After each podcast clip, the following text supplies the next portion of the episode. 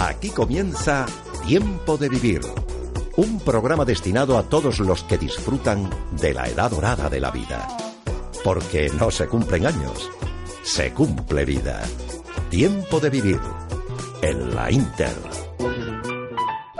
Muy buenas tardes, muy buenos días, según se mire. Este miércoles 15 de junio se celebró en todo el mundo el Día de Toma de Conciencia del Maltrato a los Mayores. Este abuso puede adoptar diferentes formas, como el maltrato físico, el psíquico, el emocional, el sexual el abuso de confianza en cuestiones económicas. También puede ser el resultado de la negligencia, sea intencional o no. En muchas partes del mundo, el maltrato de los ancianos pasa casi inadvertido. Hasta hace poco, este grave problema social se ocultaba a la vista del público y se consideraba como un asunto esencialmente privado. Este tema exige que se tome conciencia de la situación por la que pasan muchos mayores. El maltrato no solo se da en la violencia de género concebida en el seno de una familia, también en la vejez existe esta realidad que exige una protección de los derechos de las personas de, bueno, pues, pues de una edad avanzada. Para esas personas nosotros hacemos este programa cada mañana, cada tarde, bueno, cada mediodía del sábado, tiempo de vivir en la sintonía de la Inter. Hoy con el estudio, como siempre, como nos gusta, repleto de gente. Bueno, y un tenor que antes de comenzar el programa ya nos ha, bueno, pues nos ha deleitado, nos ha recitado pues una canción, no, podía ser de otra manera, muñequita linda, Antolín, ¿quién te ha visto y quién te ve? La pasada semana malito de la garganta y esta semana te has arrancado una, por, una, maravillosa melodía, muñequita linda, ¿cómo era? cabellos de oro. Ay, mira, ahora, ahora una muñequita linda de cabellos de oro, de dientes de... Bueno, que os la aprendéis. Pues, ¿cómo se llamaba el cantante? Luis Mariano. Carlos Ramírez. Te iba a decir, pareces Luis Mariano, pero bueno, es Carlos Ramírez. Bueno, sí. Bueno. Luis Mariano tiene una leyenda negra que no era verdad. ¿Ah, sí? ¿Y cuál es la leyenda? Ahora, claro, nos cuentas estas cosas. Tú que eres el niño de sesión continua, eh, que te sabes más historias de todos los personajes populares de antaño y ahora nos dices Luis Mariano lo conocí personalmente. Ah, ¿sí? ¿Y cuál era la leyenda negra de Luis Mariano? No, la leyenda negra decían que era homosexual, pero vamos, no era. Y claro, en la época eso estaba muy mal estaba Que, estaba que, que bebía los vientos por Carmen Sevilla. No me digas. Hombre, la primera película que hicieron, que fue El sueño de Andalucía, luego hicieron Violetas Imperiales, y un montón de películas más. Pobrecita. Carmen Sevilla dijo que no. Carmen Sevilla, pobrecita, le vamos a mandar un besito, que fuimos compañeros y compañeras en Telecinco, ¿eh? y que ahora pues ella vive en su mundo, en su mundo de fantasía y, de nubes. Un besito muy fuerte, em, Carmen, que espero que tu hijo te cuide como te mereces. Eh, está en una residencia y, y, oye, qué ganas. Mira, ahora que has mencionado el nombre de Carmen Sevilla, qué ternura, qué, qué recuerdos, qué ganas de darle un abrazo, cuántos momentos buenos nos ha hecho pasar en televisión y en radio tantas veces que le hemos entrevistado. Y en el, cine. Era guapísima, ¿eh? Guapísima, impresionante, ¿verdad que sí, Yo me acuerdo de una película que se llamaba Congreso en Sevilla, que hacía de guía de turismo en Sevilla, y Fernando Fernán Gómez de científico sueco y te tronchabas con los Bueno, te voy a decir una cosa, y esto es una, tú que eres el niño de sesión continua y nos traes esa crítica buena en muchas ocasiones, cuando tienes que dar algún palo también lo das, a películas del cine clásico, yo te voy a hacer hoy a ti una crítica, una regañina, porque siempre nos traes películas extranjeras. A ver si nos hablas alguna de, mira, ahora que has mencionado a Carmen Sevilla, alguna de nuestro La cerecilla domada la semana que viene. Bueno, pues la Con Alberto Closas. Pues muy bien, bueno, menudo actor, ¿eh? Pues fenomenal. Bueno, pues nada, oye, hemos empezado el programa, aunque no lo parezca, sí, sí que lo parece, y además eh, em, tenemos un sello muy personalísimo, el que nos imprime cada semana Primitivo Rojas, con sus consejos de salud desde el laboratorio Egifar. Artrosan Colágeno. ¿Y qué es Artrosan Colágeno? Es una fórmula natural que se encarga de cuidar y mantener sanos y fuertes nuestros huesos, músculos, cartílagos y articulaciones. Así es, Primi, porque si tenemos las articulaciones flexibles y bien nutridas, ganaremos en calidad de vida. Hay que cuidar mucho nuestros huesos, después de todo son nuestro sostén. Recuerda, Artrosan Colágeno, de Laboratorio Sigifar.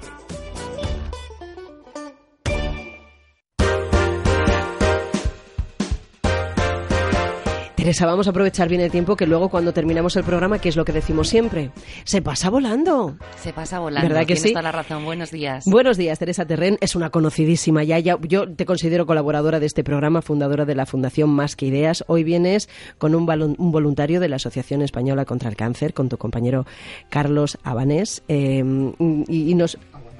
Abanales. Abanales. Abanales. Abanales. Bueno, ahora me lo cuentas. Pues no te oigo. Eh, y el caso, es, el caso es que la documentación lo tengo bien y en la escaleta lo he puesto mal. Pero yo te quería preguntar, Teresa, que lleváis desde Más que Ideas una, un, bueno, un programa superactivo últimamente. No paráis de viajar y no, no paráis de informar. Sí, así es. La verdad es que están siendo meses de mucho trabajo, muchas iniciativas y muchas colaboraciones con otras organizaciones que se dedican también a trabajar para los pacientes eh, que conviven con alguna enfermedad y también, como siempre decimos, también para el entorno. Estuvisteis hablando en Madrid del melanoma. Estuvimos Importantísimo, ¿eh? ahora con el cáncer de piel que hay tantos, hay tantísimos, cada día más casos, precisamente porque no nos ponemos protección por aquello del cambio climático. Y queríais tomar conciencia de la gente para que precisamente prevengan este, este problema. Sí, además hay que tener en cuenta que la piel tiene memoria y que muchas veces no somos conscientes y pensamos que si nos hemos quemado eh, y ahí se queda la quemadura eh, para el resto de nuestras vidas. Entonces tenemos que tener eh, conciencia con nosotros mismos y también con la gente que, nos rodea, con nuestros hijos y también con nuestros mayores, que muchas veces las personas ya que están en edad de oro, como decimos aquí, bueno, pues parece que ya no hace falta ya llevar... la piel curtida y no, es igual de, necesario. Después hicisteis otra charla en Barcelona, tuvisteis otra cita en Barcelona. La tenemos esta semana que va a venir. Sí, sí. Es el martes 21 eh, de junio y es eh, un taller práctico sobre la alimentación en los pacientes con cáncer de páncreas. Claro, y es que la Fundación Más que Ideas, saben ustedes, que es una fundación sin ánimo de lucro que se dedica a informar, a prevenir, a entretener y sobre todo a apoyar a todas aquellas personas que tienen en un momento de su vida un trance eh, porque son diagnosticados de, cualquier tipo de cáncer. Eh, trabajan con ellos y trabajan también con los familiares. Hoy ya hablamos de esto, pero queremos incidir sobre todo con, un, con una persona, con un testimonio, con alguien que ha venido a darnos en primera persona, bueno, pues su aportación, su colaboración y su participación en la Fundación Más que Ideas y también el trabajo que hace con personas que, que tienen cualquier tipo de dolencia relacionada con el cáncer. Carlos Abanadés. Sí, perfecto. ¿Eh? Ahora te ha salido raro. pues es que lo tenía bien en la documentación, pero no sé qué, qué errata ha habido en la, en, la pauta del programa. Carlos, tú eres, em, e, eres un superviviente de cáncer de pulmón, llevas años como voluntario en la Asociación Española contra el Cáncer, también eres patrono de la Fundación Más que Ideas. ¿Y en qué consiste tu trabajo? Bueno, como patrono, lógicamente, el, objetivo o la misión que tenemos es eh, pensar en eh, la fundación a medio largo plazo y tratar de establecer las líneas estratégicas pues que mm, procuren la supervivencia de la fundación y su eficacia. Desde el punto de vista del voluntariado, pues ya sea en la Fundación, ya sea en la Asociación Española contra el Cáncer, bueno, en cada momento el voluntariado se centra en un objetivo y en un trabajo distinto. Y aquí habría que decir que todo tipo de voluntariado es necesario, que hay algunos que son más visibles que otros, pero que absolutamente todos son necesarios en cualquier tipo de organización, en cualquier tipo de asociación, de ayuda y que cada cual se inclinará por uno o por otro en función de sus apetencias, de su sensibilidad y también de sus propias habilidades.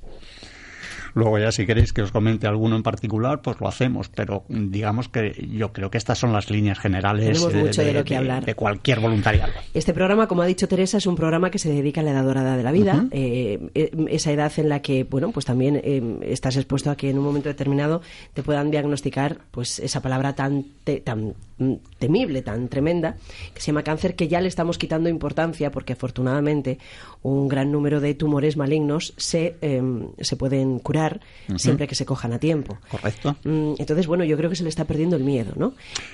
Sí, se le está perdiendo el miedo porque está dejando de ser eh, una especie de tabú que de manera automática lo asociábamos con la idea de muerte próxima. Entonces, efectivamente, eh, para empezar, el cáncer no es, la, no es la enfermedad más tremenda que pueda existir. También hay que desdramatizar un poco la situación. Hay enfermedades que pueden ser tan crueles o más como el cáncer.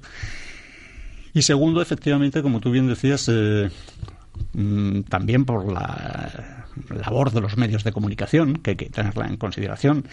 Estamos desmitificando eso y estamos haciendo que la población en general conozca que es una enfermedad que puede llegar a una cronificación, que no tiene que ser necesariamente causa de muerte y que bueno, pues eh, hay que afrontarla como cualquier otra. Me vas a contar ahora, en un instante, Carlos, cómo fue el momento en el que a ti te diagnosticaron ese cáncer de pulmón, cómo te lo tomaste, cómo contactaste con la... Bueno, fíjate cuántas cosas tenemos que hablar, ¿eh? ¿Cómo, Contactaste, ¿Cómo contactaste con la fundación? ¿Cuánto dices que dura este programa? Este programita dura una hora, ¿eh? Pues no sé si nos va a dar tiempo. ¿Y cómo apoyas tú, cómo crees tú que es tu ayuda a todas las personas que en un momento determinado también pueden pasar por tu circunstancia? Pero antes es que tenemos que contar algo muy importante. Siempre decimos que una de las profesiones con más futuro es la profesión de supercuidador de personas mayores, porque sabes que la, población está envejeciendo a pasos agigantados. Vamos a duplicar el número de personas mayores en el 2025 que teníamos en el 2012. Se va a duplicar la población. Por eso cuando hablamos de profesiones del futuro pensamos en la profesión de supercuidador, una profesión titulada, eh, certificada, avalada y que además con garantía con garantía porque si no consigues trabajo en los seis primeros meses te devuelven el dinero. Fíjate, o sea que es que no tienes nada que perder y todo que está muy bien. Y otra ventaja es que si llamas diciendo que has escuchado esta promoción en la Inter te hacen un descuento. Pero mira, mejor que yo te lo van a contar desde control.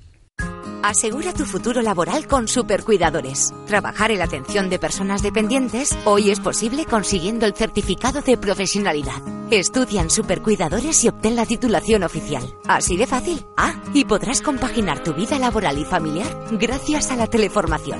Llama e infórmate en el 91 567 4472 o visita su web en cuidadores.unir.net. Supercuidadores está acreditada por el Ministerio de Empleo y avalada por la UNIR, la universidad en Internet. Además, si no consigues empleo a los seis meses de terminar el curso, te devuelven el dinero. Llama y pide un 15% de descuento por ser oyente en Radio Inter. 91 567 4472. Abre las puertas a un gran futuro profesional. Recuerda, Supercuidadores. 91 567 4472. Soy José os llamo desde Madrid. Hace 10 meses que tuve a, mi hija, a mi primera hija. Quería darles las gracias a todas las personas mayores, en este caso a mis padres, a los de mi mujer, porque es muy importante su ayuda. Tu primer hijo, trabajo y gracias a ellos gracias a nuestros mayores, incluso algunos todavía a nuestros abuelos que los conservamos, todo se hace un poquito más fácil, todos nos lo hacen mejor y se preocupan como nadie por nosotros, imagínate por, por nuestros hijos, por sus nietos. Así que desde aquí a todos nuestros mayores, gracias por ponerlo fácil y por ayudarnos. Un beso para todos. Toda mi vida ha cambiado desde que te conocí. Las noches soñando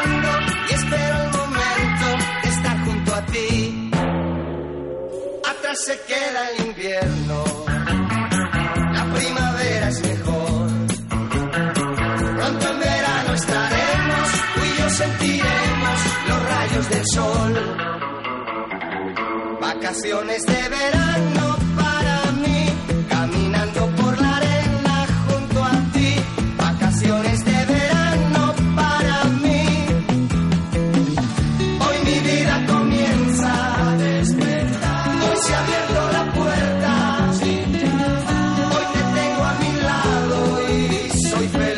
Pues nada, Carlos, fíjate todo lo que nos tienes que contar. Empezamos. ¿Cómo fue ese momento en el que de repente a ti, tu vida, tu vida que supongo que transcurría normal, con tu trabajo, etcétera, etcétera, te dicen, te, bueno, empiezas a sentirte mal y supongo que te harías las pruebas pertinentes y te dice el médico el diagnóstico es cáncer de pulmón.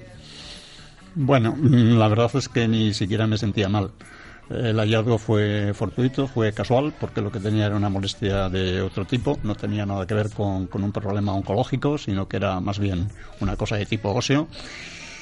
Y bueno, pues eh, la perspicacia de, un par de médicos hizo que efectivamente se descubriera el tema.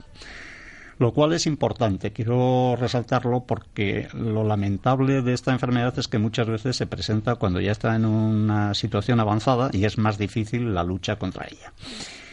Con lo cual, cualquier programa que lleve a la detección precoz es importante, tiene que estar respaldado por todas las instituciones, tiene que estar apoyado por todos los medios sociales y por todos los actores sociales que intervienen y es fundamental para conseguir que cada vez esa situación que antes comentábamos pues sea más real, eh, los casos que se superen sean mayores y además se superen con mejor nivel de calidad de vida.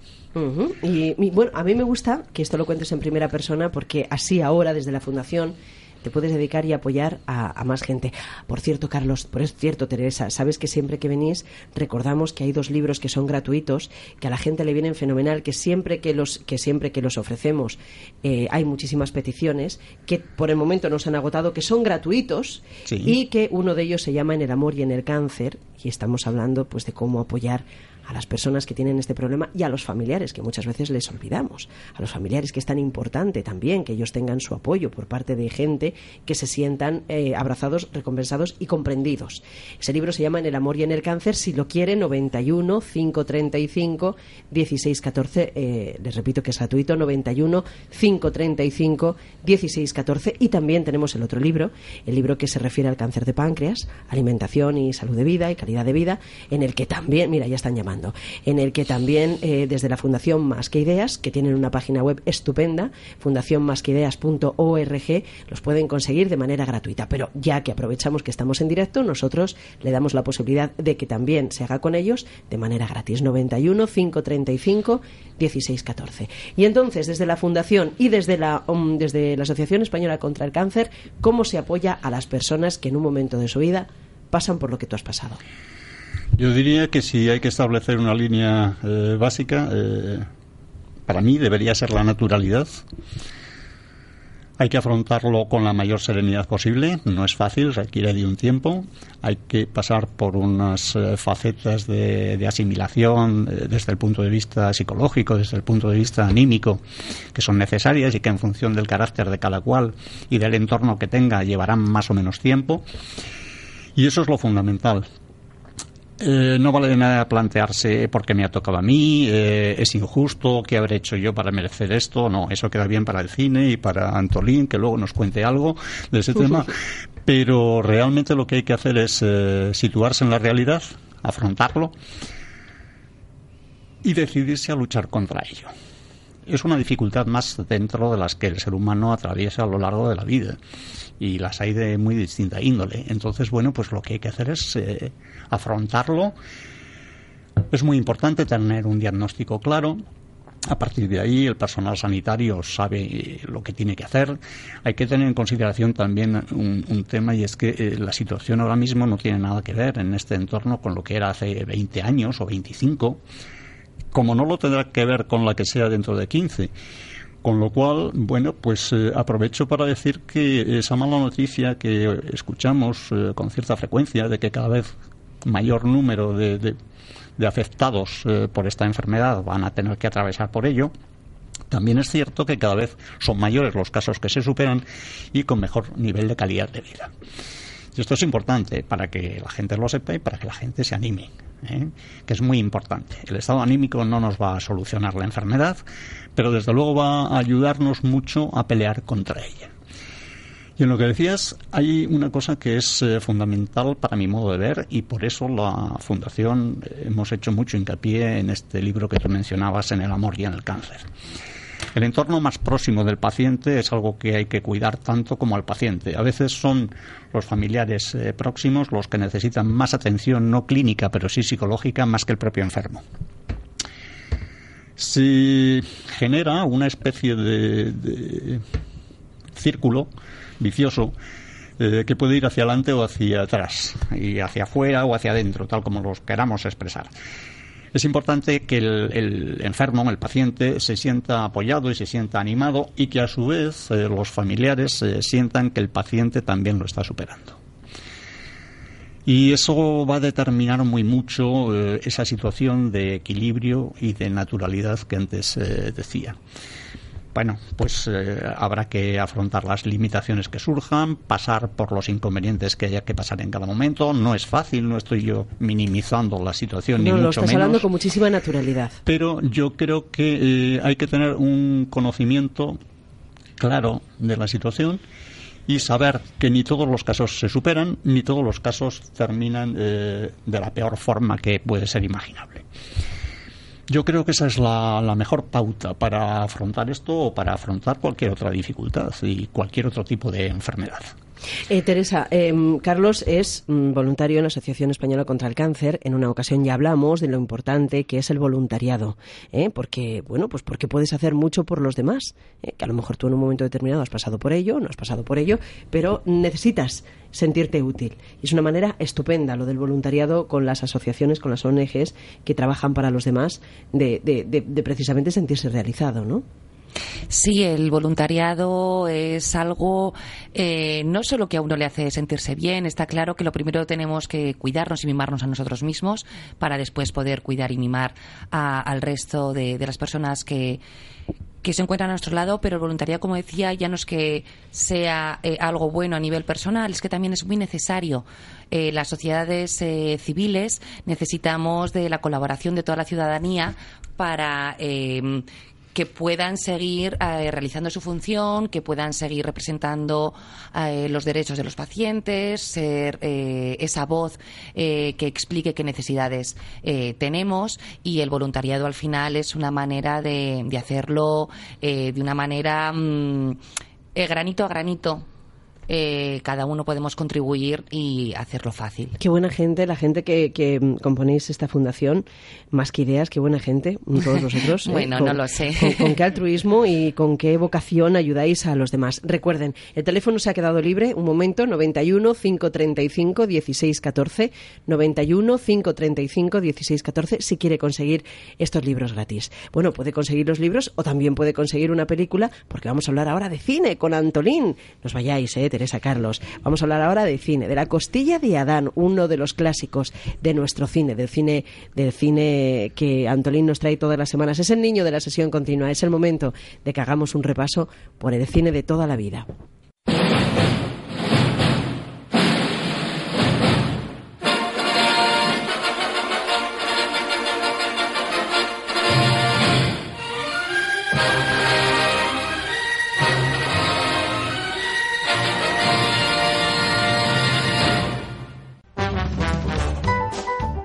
Que te gusta a ti esta sintonía, ¿eh? Escucha, que la oyendo, costilla... la, oyendo la sintonía de la 20th Century Fox ya te crees que vas a ver algo bueno. Sí, pero nos tienes que traer de tambor. películas españolas también, ¿eh? Venga. Amor, ¿dónde estás, amor? La, la filecilla domada. ¿Sí? Carmen es- Sevilla, Alberto Closa, Tipitop. Tip- Bueno, madre mía, ¿pero de qué año es eso? 58. Pues tampoco, tampoco, yo pensaba que me ibas a decir como algunas películas que nos has traído del 40, no, no. Esta es del 49. Esta es del 49. Esta es del 49. La costilla de Adán. La costilla de Adán. Es que, mira, en el cine, y sobre todo en el cine clásico, ha habido parejas que han sido mágicas, ¿no? Y tanto de, de hombre con hombre, como de mujer con mujer, como de pareja, mujer con, con mujer, ¿no? Pero la pareja, la, la, la recojo pareja, para mí eran eh, Catherine Herburg y Spencer Tracy. Luego tienes, por ejemplo, a Richard Barton con Liz Taylor, Buda Utilo Costello, El Gordo y el Flaco, toda esta gente, ¿no? Pero esta pareja mm, tenía una química entre ellos Y era que- matrimonio, ¿no? no, no, no. No, No, eran- No, eh, eran- Spencer Tracy. Pero se querían. Spencer Tracy se casó en 1920 y tantos con una actriz de reparto que se llamaba Louise, no me acuerdo el apellido, y tuvieron la desgracia de tener un hijo sordomudo y de ahí ya Spencer Tracy se le empezó a resentir el matrimonio, aunque tuvieron otra hija. Se empezó a resentir el matrimonio y él se volvió alcohólico. Eh, de hecho, al final de su vida tenía problemas, unos problemas de alcoholismo terribles. Y... Pero bueno, en la primera película que hicieron juntos, que era La Mujer del Año, de Howard Hawks, pues se conocieron y durante 25 años estuvieron juntos. No convivieron nunca bajo el mismo techo, pero sí convivieron juntos. Y los cinco últimos años de su era- vida... O sea, eran amantes, tenían una relación Sí, sí, sí, sentimental. sí, sí, sí, sí, sí. Y durante los cinco últimos años de su vida, eh, Spencer Tracy estaba tan malo que Catherine Herron en esos cinco últimos años no hizo películas. Se dedicó a cuidarle. Sí. Y una pareja extraordinaria. Como actores, vamos, como ella como actriz. Y sin embargo no se parecían en nada, porque él era un irlandés, un tipo un poco rudo. Bueno, no estamos hablando de la película. Pero bueno. Pero es tan interesante lo que cuentas, tan No, bonito. Pero él era un irlandés un poco rudo, ella sin embargo era de muy buena familia. Eh, él era bajito, ella era muy alta. Hay una anécdota de eso que decía, eh, eh, cuando hicieron la primera película, La Mujer del Año, le dijo Catherine Herburg a él, le dijo, no está usted a mi altura. Y entonces el, director, eh, el director que era Howard Hawks le dijo, no te preocupes que te, te, va, te va a humillar tanto que te pondrá a su altura, ¿sabes? Y eran, bueno, los dos eran demócratas, los dos tenían un sentido de humor extraordinario y para mí una de las, de las parejas perfectas del cine de los años 30, 40.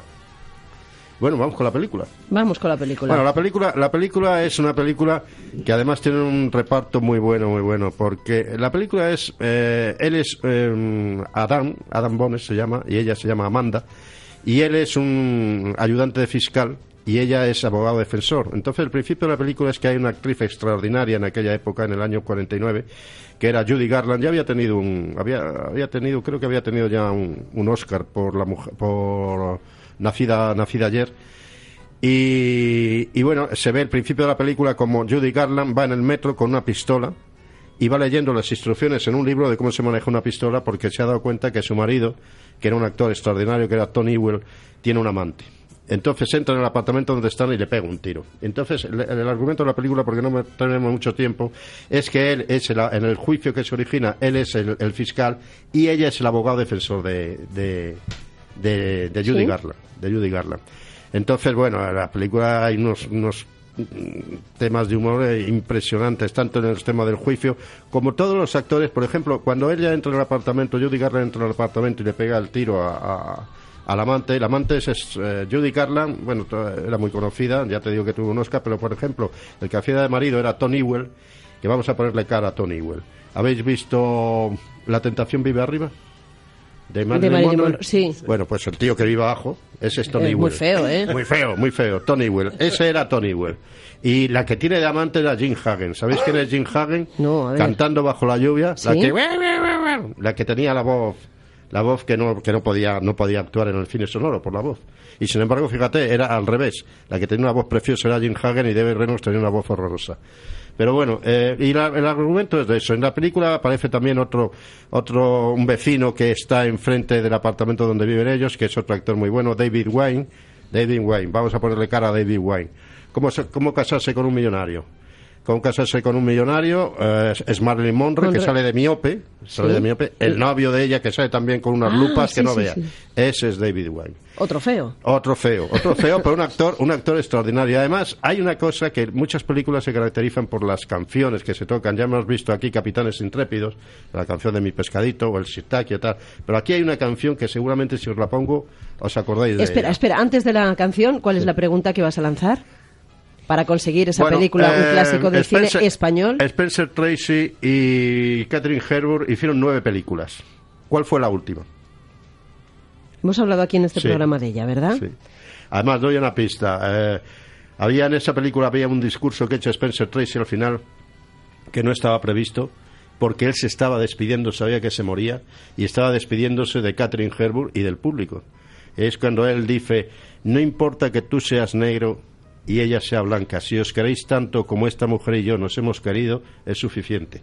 Y ves a Catherine Herbert Uy, se me, llorando. pone, se me pone la piel de gallina. Ves a Catherine Herbert, que ya tenía, la pobre estaba por, con Parkinson, con la cabeza moviéndose y llorando, pero a moco tendido, porque no estaba en la, en la película no estaba previsto eso. Esa fue la última película que hicieron. 91 535 16 14. Bueno, Ya tenemos, creo que llamada, pero eh, vamos con la. que con la muy fácil. con la- sí, es muy que me fácil, diga claro. también la primera que hicieron. Bueno, claro, Ya claro, claro, no, ya, no, ya no vale, ya no, no, Y no tenemos medio. marcha. no tenemos marcha atrás. Bueno. Vamos con la banda sonora de la Venga. costilla de Adán. estas cosas. Peleas y peleas, os doy tres meses todo lo más. ¿Y tú qué es lo que quieres si puede saberse? Como si lo ignorases. Eh, bueno, ¿cómo? ¿Cómo va? La obra, aplastante, algo soberbio. Pero hoy no he podido trabajar en ella, tenía otra cosa en la cabeza. ¿Sí? Una canción. ¿Quieres oírla? Tal vez Aún no la he acabado, pero debes oírla, es para ti. Tú, Adán, no tienes por qué escucharla. ¿Una canción? Ah, no te enfades, Pocholín. En realidad es un buen chico. ¿Escuchas? Mi fiel Amanda, adiós, adiós, adiós. Mi cruel Amanda, tú eras mi bien, pero ya acabó. Ya- Rosa María Tocaya, buenos días. Ah, hola, buenos días. ¿qué Buenos tal? días. ¿Sabe usted, bienvenida a este programa. ¿Sabe Gracias. usted la respuesta? Pues creo que es la película Adivina quién viene a cenar esta noche. Sí, señor, sí, señor, sí, señora. Don Antolín, buenos días. Buenos días. ¿Qué tal está usted? Muy bien, muy bien. Bueno, me alegro. ¿Y que quién, quién hacía de negrito? ¿Perdón? ¿Quién hacía de negrito? Ay, ahí me ha pillado, ¿eh? Es que, es que le gusta complicarlo, pero si, ya, si Rosa María ya, ha ganado la película. Había, había, sacado, había tenido un, un Oscar poco antes por Los Lirios del Valle. Cindy No Poitier. tengo ni idea. Cindy Cindy- Poitier, Cindy sí, es verdad, Poitier. es verdad. Es que a veces... Sidney Poitier, Ah, claro, Claro, claro, claro, Sidney claro. Poitier, ¿Y quién hacía, quién hacía de, de hija de ella? Bueno, bueno, bueno. Su sobrina, su sobrina. Se llamaba Hepburn también. ¿Dónde está Es usted? que había pensado que era otro... Creí que se refería a otro actor, no al actor principal. Ah, Claro que- que lo sabía, por supuesto. Rosa María, ¿dónde está usted? ¿En Madrid? En Madrid, sí. Bueno, pues le vamos a hacer llegar una película, un clásico del cine español. Muy bien. Para que nos recuerde y para que siga escuchando este espacio, Sí, ¿vale? sí, sí, yo lo primero que oigo es poner la Inter Ay, qué y bien. a ver, si me tengo que ir me voy con la radio y los chuchos puestos. Mira Sí. qué bien. ¿Viste Ahora la película pensaba esa? salir, pero me he retrasado un poquito y digo, bueno, pues ya lo oigo en casa. ¿Viste Claro la que sí.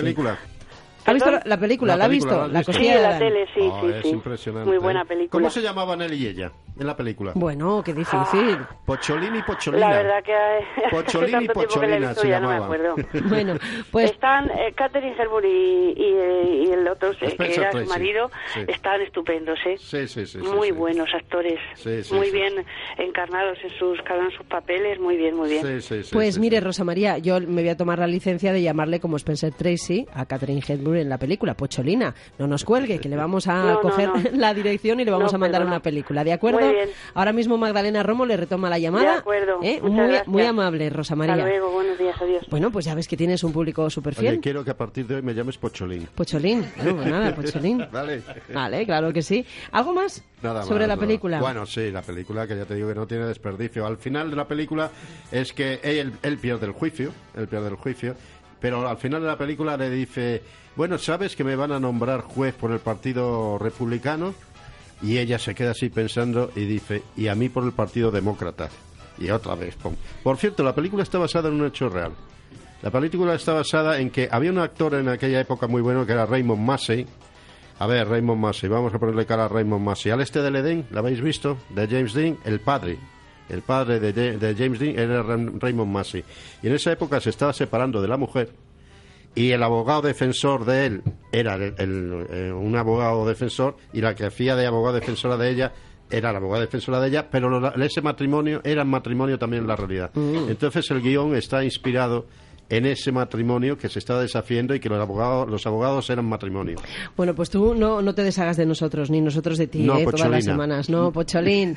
Bueno, Rosa María ha ganado su película. Por cierto, les recuerdo de nuevo nuestro teléfono si quiere conseguir el, cualquiera de los libros de la Fundación Más que Ideas, el, En el amor y en el cáncer, y el otro, que es interesantísimo, que es eh, un libro vital para todas aquellas personas que han padecido, que padecen cá- cáncer de páncreas en su vida. Esos cuidados y esa alimentación para llevar mejor esta enfermedad. Los libros gratuitos en el 91 535 1614. Primitivo. Vuelves a darnos un consejo de estos prácticos, de estos que tienen que ver con nuestra salud, para estar cada día más a punto. Vamos a hablar hoy también de salud a través de la técnica de Tai Chi, que en definitiva eso también nos aporta una salud importante. Dercare Árnica es una crema formulada para aliviar las molestias de nuestros huesos, músculos y articulaciones, dejando además una piel suave y tersa. De hecho, Primi Dercare Árnica se ha creado exclusivamente pensando en las personas mayores que quieren mantener sanos sus huesos y articulaciones. ¿Quién no quiere mantener sano su sistema óseo? Dercare Árnica, de Laboratorio Sigifar, ¿no? Dercare Árnica, de Laboratorio Sigifar.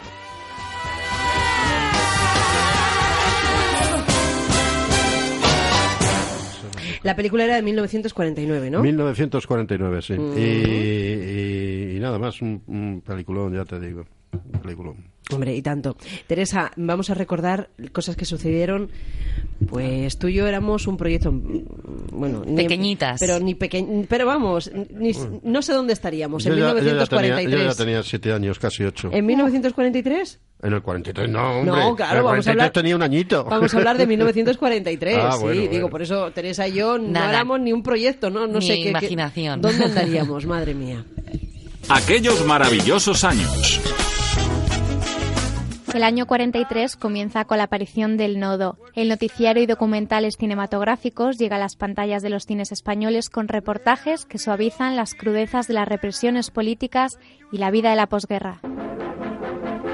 La primera emisión del Nodo explicaba cómo era el funcionamiento de este noticiario, las operaciones de selección, montaje y edición y la distribución que se realizaba rápida y eficazmente por todo el país. ¿Quién los vería con la tecnología de ahora? El lema del Nodo era el mundo entero al alcance de los españoles. Este año, Franco inicia la reconstrucción y mejoras de las infraestructuras del país. Los puentes y los ferrocarriles son ejemplo de ello. En el tren especial formado en la nueva línea Zamora-La Coruña, el caudillo marcha con su esposa y su séquito al viaducto del Esla y recibe el fervoroso homenaje de la población zamorana. El viaducto es una obra maestra, asombro de propios y extraños, que con técnica, resolución y audacia ha resuelto el problema de cruzar el embalse del Esla que almacena 1.200 millones de litros de agua. Mientras se planifica el futuro, los españoles siguen enfrentándose al problema de la falta de gasolina.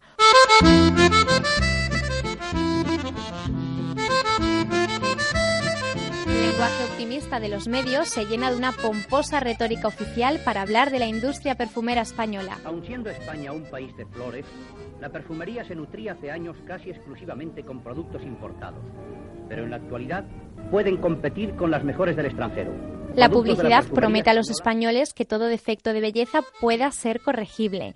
No se sabe la eficacia de las recetas ni se explican los métodos para desarrollar cualquier órgano, pero el que no es más guapo es porque no quiere. Dicen que tiene la luna lunita clara cascabelera. Amores con un gitano que la camela, que la camela. Los artistas de cine marcan las corrientes estéticas, pero la crónica de moda se escribe desde una perspectiva estrictamente masculina. La gravedad sobreviene cuando el público femenino acude al establecimiento, se informa de las novedades y presencia el desfile de modelos. La pasión por la moda aumenta con el incremento de nuevos altos cargos y nuevas fortunas deseosas de emprender un rápido ascenso social. Mientras, en el campo, la caza sigue siendo una forma de subsistencia primaria, pero que se acrecienta en épocas de crisis. Tras un verano muy caluroso y un otoño sin lluvias, Andalucía ve cómo se vacían sus pantanos. Casi parece que estamos hablando del año pasado. Cuando la situación se hace extrema y aumenta la preocupación de los agricultores, la retórica oficial acuña una frase que hace historia, la pertinaz sequía. Para luchar contra ella, el cardenal Segura, arzobispo de Sevilla, pide al pueblo oración y penitencia. Y entre las nubes se funden las estrellas. A las 12 en punto de Antonio Machín, La Luna enamorada o Ay Maricruz suenan en la radio de los hogares españoles. A las 12 en punto vienes a mí. El niño Arturo Pomar es campeón de ajedrez. Con tan solo 11 años se convierte en el ídolo ejemplar que necesitan los tiempos difíciles. Arturito Pomar tiene 11 años y es aparentemente un niño como los demás. Un niño que monta en bicicleta y juega con los otros chicos. Aquí adquiere con entusiasmo la prensa infantil que corresponde a su edad. Además del fútbol, otros deportes van ganando seguidores. Por ejemplo, el boxeo, que tiene un público fiel, como lo demuestran los continuos llenos en las veladas del Teatro Circo Price. Las carreras de campo a través y el ciclismo también ocupan las crónicas deportivas del año. El humor llena las salas con la obra del escritor Javier Poncela, Eloísa está debajo de un almendro, y Deliciosamente Tontos aporta una ráfaga de aire fresco al cine español. Aire fresco para sobreponerse a los duros años de la posguerra. Con hambre y no precisamente por problemas de menú, pasaremos curso y la semana que viene recordaremos 1944. es el mayor deseo de mi ser, porque sin ti la Están escuchando Tiempo de Vivir. Asistogar. Servicios domésticos y asistenciales para una mayor calidad de vida. Nuestro personal altamente cualificado realiza servicios domésticos y atiende a las personas mayores en su propio hogar. Le asesoramos sin compromiso sobre las mejores opciones para su caso. Más información en la web www.asistogar.com. Asistogar. Mejorar su calidad de vida es nuestra mayor recompensa. Cada día se ve más, es más habitual ver gente practicando una disciplina oriental que se llama Tai Chi. Bueno, concretamente nosotros vamos a hablar del Tai Chi taoísta. Además, gente, bueno, pues algo tendrá porque es gente eh, pues de mediana edad, también hay gente joven, pero cada día son más adeptos las personas de mediana edad o de una edad avanzada que no sé qué es lo que tiene Nito, Enrich, eh, qué es lo que tiene esta disciplina que atrae tanto a la gente. Eh, bueno, gracias. Cuando has dicho lo de joven, creo que me has mirado. Sí. Según vuestros Se me ha notado, parámetros, ¿no? según vuestros parámetros, creo que Nosotros somos a partir de jovenzuelos. 55, pues estoy estoy cerquita de ello. Eh, ¿Qué tiene el Tai Chi? Mm, tiene muchas posibilidades para personas de cualquier edad y cualquier condición física. Va mucho más allá de, de un eslogan. Eh, es una realidad.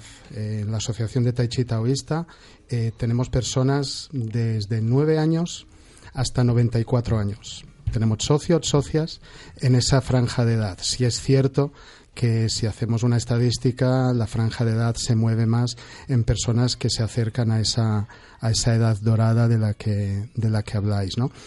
Por otro lado, mm, nos encontramos con una franja muy importante de la población que se considera demasiado joven, demasiado sana para algo tan lento como parece ser el tai chi y nos encontramos con otra franja también de personas que se consideran demasiado mayores, demasiado enfermas para cualquier actividad física, aunque sea tan suave como en realidad es, es el tai chi.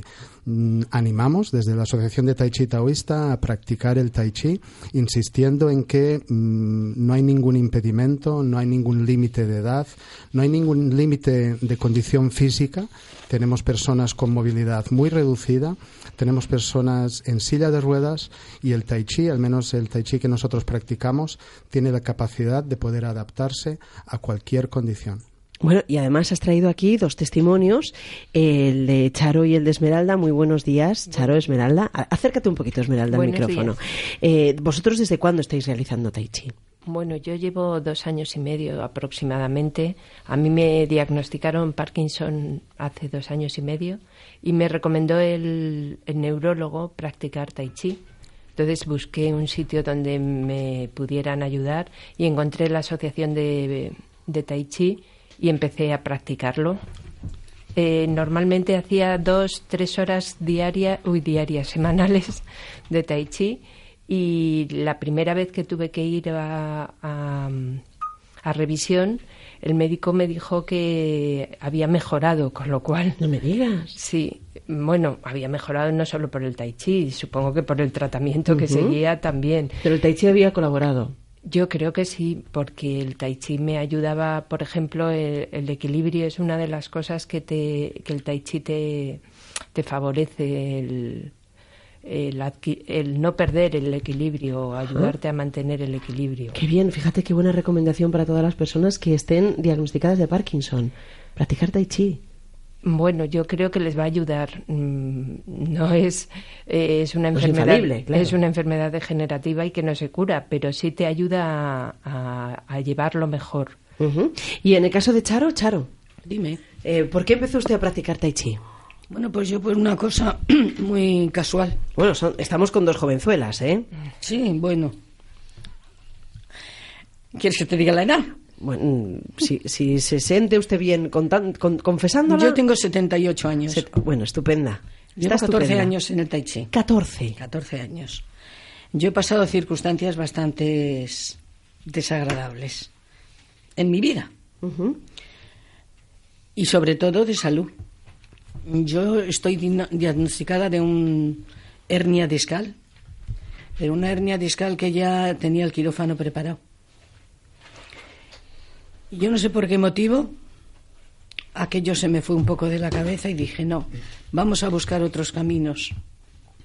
Y en esos caminos que busqué, encontré el tai chi. Bueno, pues con los ejercicios que hacemos, que se hacen muchos ejercicios de estiramiento, muchos, a mí me ha beneficiado muchísimo. ¿Y estará descartada la operación? Total. Total.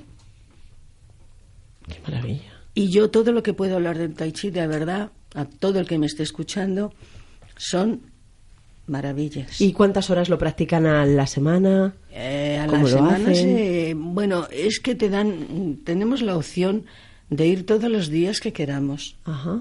Durante toda la semana. Yo, claro, dispongo de mucho tiempo libre, con lo cual bajo a muchas clases. O sea, no podría decirte en concreto, pero cada clase es dos horas de duración. Dos horas dura Con cada lo cual, clase. si yo hago dos clases, son cuatro horas que estoy haciendo tai chi. Claro, claro. Y eso pues lo hago varios días a la semana. Y además supongo que eso les sirve también para relacionarse con otras personas, ¿no? Efectivamente. No para no quedarse en casa. Eso es que, no se trata solamente Claro, de eso. que hablamos tanto Es de que no hay que quedarse en casa. No, no, no, y más a nuestras edades, pues más todavía. Pero bueno, qué maravillas habla Anito la gente del Tai Chi. ¿Cuán- Ya cuánto- ves. ¿Cuántos beneficios para nuestra salud? Eh, la verdad es que muchos, muchos. Eh, yo mm, empecé hace 20 años, voy a cumplir 20 años practicando, y empecé por un problema de, de principio de hernias discales en la zona lumbar. Y, y la verdad es que a veces me pregunto eh, cómo estaría si, si no hubiese empezado a hacer tai chi. Y me suelo responder que prefiero no saberlo. No me acuerdo de la última vez, ya no que tuviera una crisis de estar en cama, sino de las mínimas molestias. Y cuando me vienen molestias en la zona lumbar, es un aviso de mi cuerpo que me dice que estoy descuidando mi práctica. Antolín, esto nos vendría fenomenal, ¿eh? Le estoy diciendo a Anito que, que- que yo voy a ir. ¿Dónde está la calle Julio? ¿Lo hacéis ahí, las clases? Eh, o- tenemos varios centros. Charo cuando hablaba de bajo varios días a clase, porque tenemos un centro en, en la zona de Tetuán y, y Charo pues vive justo justo en Pero un, en un varios, bloque tenéis encima. varios Estamos en centros. varios, Vamos en a hablar de esto. centros, en varios centros en ¿Cómo, Madrid. ¿Cómo lo ves, Teresa? Bueno, que hacer ejercicio es importantísimo. Y un poco lo que comentaban, que todo ejercicio se puede adaptar a las condiciones de cada uno. Simplemente hay que buscar el que mejor se adapte y a nuestras condiciones, a nuestras expectativas. Y, por supuesto, hacer ejercicio, como también comentábamos, por una cuestión de salir de casa, de estar con otra gente, de compartir también un poco de nuestro tiempo con, con los demás y tener una vida social activa, que eso también es muy importante. La Asociación de Tai Chi Taoísta en España tiene varias sedes, como, como nos ha dicho Nito. Si quieren más información, está nuestra compañera Magdalena atendiendo al teléfono 91 535 1614 si quieren saber cuál es la delegación que les pilla más cerca de casa, si se quieren apuntar a esta técnica. 91 535 1614. ¿Cómo podemos, concretamente, el taoísta es un Tai Chi diferente a otros? A ver, el Tai Chi o Tai Chi Chuan, que sería el nombre completo, eh, desde su origen en los, en los monasterios taoístas en China, eh, se, ha desarrollado, se han desarrollado diferentes estilos y escuelas. Nosotros practicamos un estilo que llamamos Tai Chi taoísta en reconocimiento a ese origen en los monasterios taoístas. Eh, el Tai Chi en general lo relacionamos con, con salud. En, en la Asociación de Tai Chi Taoísta la enfatizamos. Antes comentábamos con Antolín eh, el aspecto marcial del, del Tai Chi que lo tiene como arte marcial. Eh, habrá otros estilos que ponen más énfasis en el aspecto meditativo. Eh, nosotros practicamos un estilo que trabaja la salud de manera integral, algo que a Teresa y a Carlos les, les resultará familiar, sí. lo de mente, mente y cuerpo, ¿no? Y quería incidir Martes es para, para la salud. Tenemos una clase los martes, como me apunta Esmeralda, en el centro que tenemos en Tetuán, más dirigido más específicamente a personas con alguna condición de salud. ¿Pero cuántos centros entonces tenéis en Madrid? En Madrid, pues estamos en la, en la calle Julio, en la zona del plenilunio macro. Estamos en la zona de Tetuán, estamos en Lavapiés, en Hortaleza, en García Noblejas. Esto es Madrid ciudad, estamos en Alcobendas también. Y nuestro propósito como asociación sin ánimo de lucro, basada en el voluntariado, algo que también a Teresa y a Carlos les resultará. Todos los instructores somos voluntarios debidamente acreditados. El fin de semana pasado, precisamente, tuvimos un encuentro, nos, junta- nos reunimos unos 60 instructores de Portugal, España e Italia. Y el, el, mm, el hecho también de que somos socios, eh, nos hacemos instructores en la medida que cuando hemos empezado a hacer tai chi nos ha aportado algún beneficio y queremos compartirlo de manera altruista con el resto, este dar y recibir tan, tan importante. Y Eh, el, el, aspecto social, hablando de personas en esa, en esa edad dorada, como decía Charo y, y, Esmeralda, las clases duran dos horas, que creo que Rosa has puesto un poco de cara de sorpresa. Dos horas, sí, se me ha notado. Eh, dos, horas. dos horas con un, ¿Dónde con un descanso, nos tomamos un té. Tomamos el té, sí. Nos tomamos un té y el aspecto social tan importante de nuevo para cualquier persona, pero las personas, eh, el, el ambiente familiar mediterráneo tiene muy en común con con, el, el, núcleo familiar chino también, pero en ciudades grandes como Madrid, eh, desgraciadamente, pues cada vez nos podemos encontrar personas mayores solas, rodeadas de gente, pero solas. Yo creo que la Asociación de Tai Chi Taoísta, el, el que seamos voluntarios, el que participes de nuestras clases haciéndote socio y teniendo acceso a todas las clases que quieras, tiene este añadido de ese aspecto social, de tomarnos sí. el té, organizamos cena. En el último banquete del Año Nuevo Chino tendrías que haber visto a Charo bailando como una jovencita que es. Uy, pues ahí voy a encontrar yo novio, seguro, Benito. Ahí voy a encontrar yo un novio, pero seguro. Están los hombres escasos bueno. Los no me digan. Hacemos tai chi libre en la dehesa de la villa. Mire cómo me ha dicho Charo que están escasos de hombres. Bueno, pues a apuntarse bueno, más gente años. al tai chi, a, a, a, hacer dos, tai chi. ¿Las dos horas son horas fijas o, o, durante todo el día? ¿Cómo es eso? No, tenemos clases organizadas ah. en centros mmm, en centros donde estamos menos establecidos. Funcionamos el de Tetuán, pues en que es el que me viene a mí bien. Tetuán, el de Tetuán tenemos, como dice Charo, prácticamente todos los días y pero hay unos horarios. Ah, ya, ya. Los horarios eso. de clase con un instructor asignado a cada clase. Ya, y mantenemos la actividad en verano, algo reducida. Porque ¿Y cuántos días recomiendas tú a la semana para alguien que empiece, como yo? Empezamos con una clase a la semana, como mínimo, pero de nuevo, como, como lo que pagamos es una cuota, pagamos, digo, porque como instructores también pagamos nuestra propia, nuestra propia cuota, eh, tienes acceso a cuantas clases quieras. Y mm, cuanto más practicas, Esmeralda mencionaba, pues, para tener un efecto sobre la salud, en el caso de Parkinson o cualquier otra condición, cuanto más practicas, mejor. Mantenernos activos, que mencionaba, mencionaba Teresa, es muy importante, mantenernos activos es, es, es, fundamental. El cuerpo humano está diseñado para vivir muchos años. Oye, ¿necesitas alguna ropa especial? Como ya sabes que ya te he dicho que hacía judo y tal, yo tenía el judo y por ahí. ¿Necesitas no, una no ropa vas a especial? ir con el cinturón negro, tú haces chi. No, yo era cinturón negro, pero de judo. Pero, pero si esto es tranquilo, que te vas a poner tú ahí a dar... Tan tranquilo, a mí me rompieron la clavícula y el homoplato con el maldito judo. Bueno, 91 535 16 14, si quiere información, 91 535 16 14. Tenemos a Carmeta Morán. Carmeta, buenas, muy buenas, muy buenos días, buenas tardes. Hola, Carmeta. Se nos ha caído la llamada con Carmeta Morán, cachis en la mar. Es el momento de que, eh, Teresa, volvamos a hacer un repaso a la, a la labor que hacéis desde la fundación eh, eh, que presides, en la que participas, para animar a toda la gente a que se apunte a ese voluntariado, siempre que se puede, porque esto nos va a aportar más, más beneficios que perjuicios. Saber que siempre podemos hacer algo por los demás es tremendamente gratificante y también es un síntoma de salud. Sí, de hecho, yo no presido la fundación, ¿eh? esto lo quiero dejar claro porque es mi compañero ¿verdad? Diego. Pero bueno, al final eh, todos hacemos un poco de todo. Cofundadora.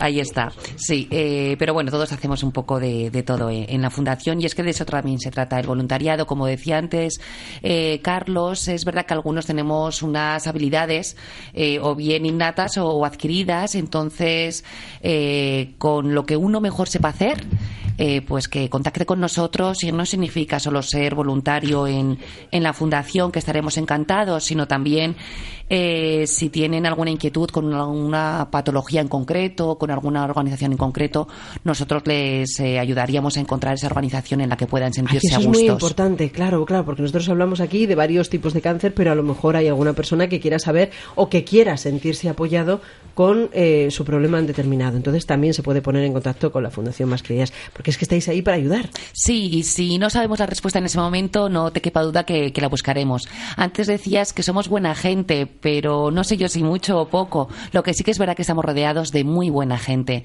y tenemos muchos colaboradores que siempre nos brindan su tiempo y su generosidad y sus conocimientos. Entonces, si no tenemos la respuesta en ese momento, no te quepa duda que, que la buscaremos y intentaremos solucionar la cuestión que se nos plantee.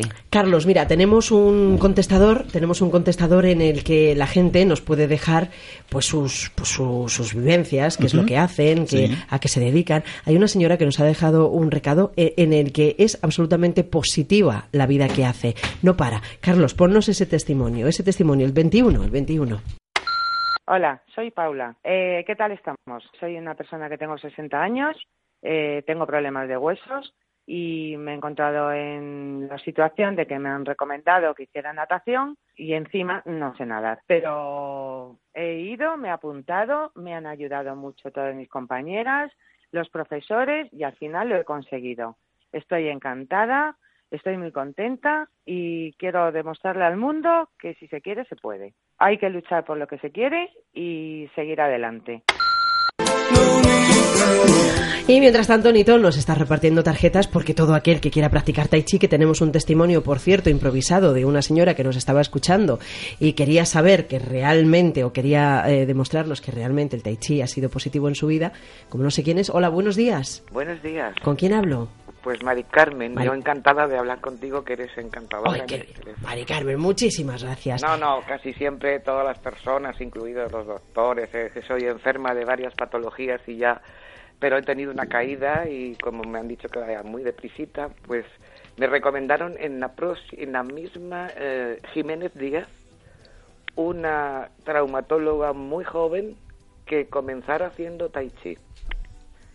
Y me apunté en el primer sitio que vine, porque era muy cercano. Yo tuve un, un golpe, he estado tres meses ingresada en un hospital, dos hospitales, perdón. Y rompí cadera, rodilla, el codo, y realmente es buenísimo. No le puedo decir, pero la pregunta mía era que yo practico el Tai Chi Shinji. Si hay una diferencia con el Chuan o como ahí hay más, por conocerlos y demás, ya me ha dado el teléfono. Y esa era mi pregunta.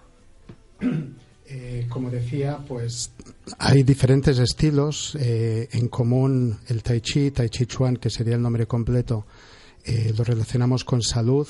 Yo solo he practicado el estilo del Tai Chi taoísta dentro de la asociación, pero como decía antes, el movernos es, es vital. Y precisamente hablando de, de caídas, eh, uno de los efectos más evidentes del tai chi es el fortalecer los huesos, la prevención de caídas y cómo las, las caídas que acaban su- sufriendo, eh, muchas menos acaban en fractura. O sea, los dos aspectos, menos caídas y de ellas menos fractura. Qué bien, mira, voy- vamos a dar el teléfono, Nito, el, ya el de vuestra asociación, 91 327 1551, 91 327 15 51, pero sabe que tiene el teléfono de referencia de la Inter. Si quiere más información nos puede llamar de- después de que terminemos un ratito.